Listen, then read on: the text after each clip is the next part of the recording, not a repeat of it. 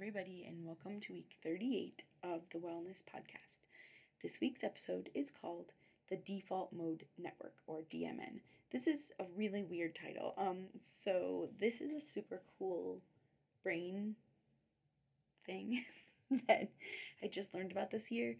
So bear with me. I'm going to define it, and I'm going to talk about how it's neither good nor bad, and then I'm going to talk about what it can do like knowing that it exists, how it can help our wellness, basically. Okay, so definition, I'm a little bit outside of my wheelhouse. I think that it seems to be one of those things like when I was in college, um, you know, Psych 100, they they told us that there was gray matter in the brain. One of my students told me that's not a thing anymore, but it was basically like stuff they don't know what it does. They call it gray matter. So this sort of feels a little bit like that. Like they're not totally sure what it does, and I don't totally understand, but I'm gonna just try my best. so, um, okay.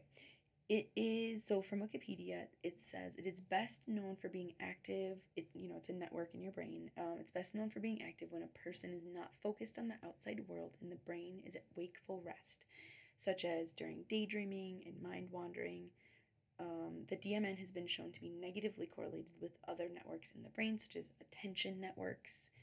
The DMN comes online. This is a little bit of me, a little bit of Wikipedia. So it comes online when you're doing things like daydreaming, when you're in the shower, uh, waiting in line, but you're not checking your phone, like right before you fall asleep, when you're sort of not trying to think of things, but you think of things and when you're not like, oh, I'm going to think about the specific thing, but your mind just wanders, right? And you think of things.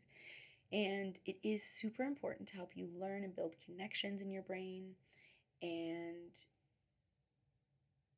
another time that it's active is, oh, this one's important for how it could be, you know, bad. So in itself, it's not good or bad, but it could be not helpful for us. So other times it's active include when the individual is thinking about others, thinking about themselves, remembering the past, and planning for the future.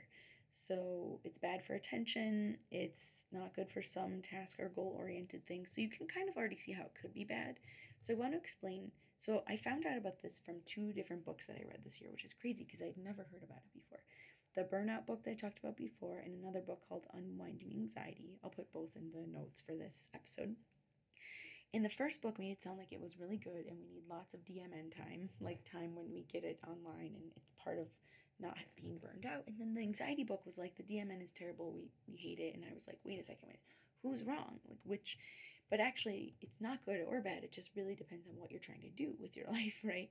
Um, so one way to explain this is when I was a, when I was a kid, there was this thing called Magic Eye. You can Google it. It um, they, they were Magic Eye books, and it was like kind of art, kind of like just this cool thing. And if you just looked at it, you wouldn't see anything. It would just be a bunch of blobby dots or whatever. But if you unfocused your brain, your eyes, um, then you could see artwork like a ship or a landscape or a person like Santa, whatever. And um, you was like a kid thing, but also adults liked it. And so the point is you had to learn how to unfocus a little bit. So I feel like that's what the DMN is. It's it's a way to kind of be unfocused. And so being unfocused is really bad sometimes. If you're trying to pay attention in class, if you're trying to do an important job that you need to focus on, if you're trying to complete a task, that could be really bad. So if you need to pay attention to something, it could be really bad to be unfocused.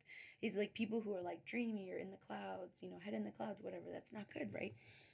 But in some ways, we need to be dreamy and have our heads in the clouds because that is how, also from the Burnout book, that is how we, we get cr- creative ideas. So this year, I've been trying my action item for you guys, and for me, this this you know in the past couple months since I've read this book, I've been trying to get my DMN online. I've been trying to not check my phone when I have a couple of free minutes and just sort of let my mind wander because I do a lot of creative things, and so I need to think creatively. Like, uh, so running is my best example. When I go running, I never, when I go walk, I read a pod or listen to a podcast or to call my mom, whatever. But when I run, I don't bring, I bring my phone to, to tell me how far I've run, but I don't listen to anything. And one time I actually tried to and it was horrible and I hated it. So when I'm running, I think about, I try not to think about things, but I often come up with podcast ideas while running. I come up with lots of ideas for really cool things to do in my classes while I'm teaching. I come up with ideas for my papers. Like if I'm like, oh, I have this paper thing and I can't figure out what to, how am I going to fix this problem? I go for a run and I figure it out while I'm running. And so the DMN can be really awesome and super important. But the key part, I'm going to go back to where it says remembering the past and planning for the future. So the burnout book was all about creativity and not getting burned out. And they said you need this DMN time, right?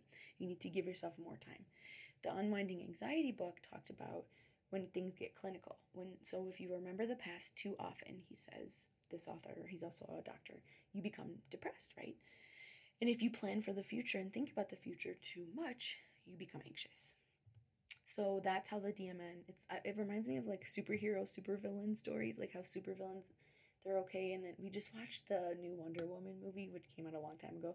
But I was like, oh, it's so interesting the bad guys like weren't bad, and then they became. I was like, but I see how they became bad, but also they kind of weren't bad, or it wasn't totally their fault or whatever. So it's kind of like that. Like it's not good or evil, but it could be used for good or evil, um, or it could like turn into evil, right? So if you need to be paying attention, it's terrible.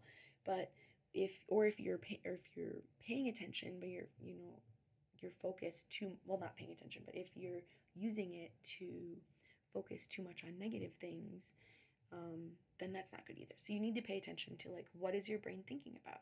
So I think my two action items are try to get think of ways to give yourself this mind wandering time. It also helps you focus when you need to focus if you have some time set aside for mind wandering. This is why I initially called this episode rest part 3 and then I decided that it was too confusing. But um you need to get your brain to rest sometimes so that you can, when you need to pay attention, you'll be able to. So, my action items are think of ways you can get your DMN online more in your life. Go for a run without your phone. Um, stand in line and don't check your Twitter, your Facebook, your Instagram, whatever. Don't watch, I don't even know, I'm not cool. I'm, I'm like some kind of videos. Don't watch any kind of videos. just just like think about things, whatever. But at the same time, try to don't be mad at yourself, but try to if you find yourself thinking about because I often think about the future. Um, which is why I'm reading the anxiety book. I often don't think about what am I doing right now. So try to if you find your mind wandering and you're thinking, "Oh, what's going to happen next next fall? What's going to happen in 2022?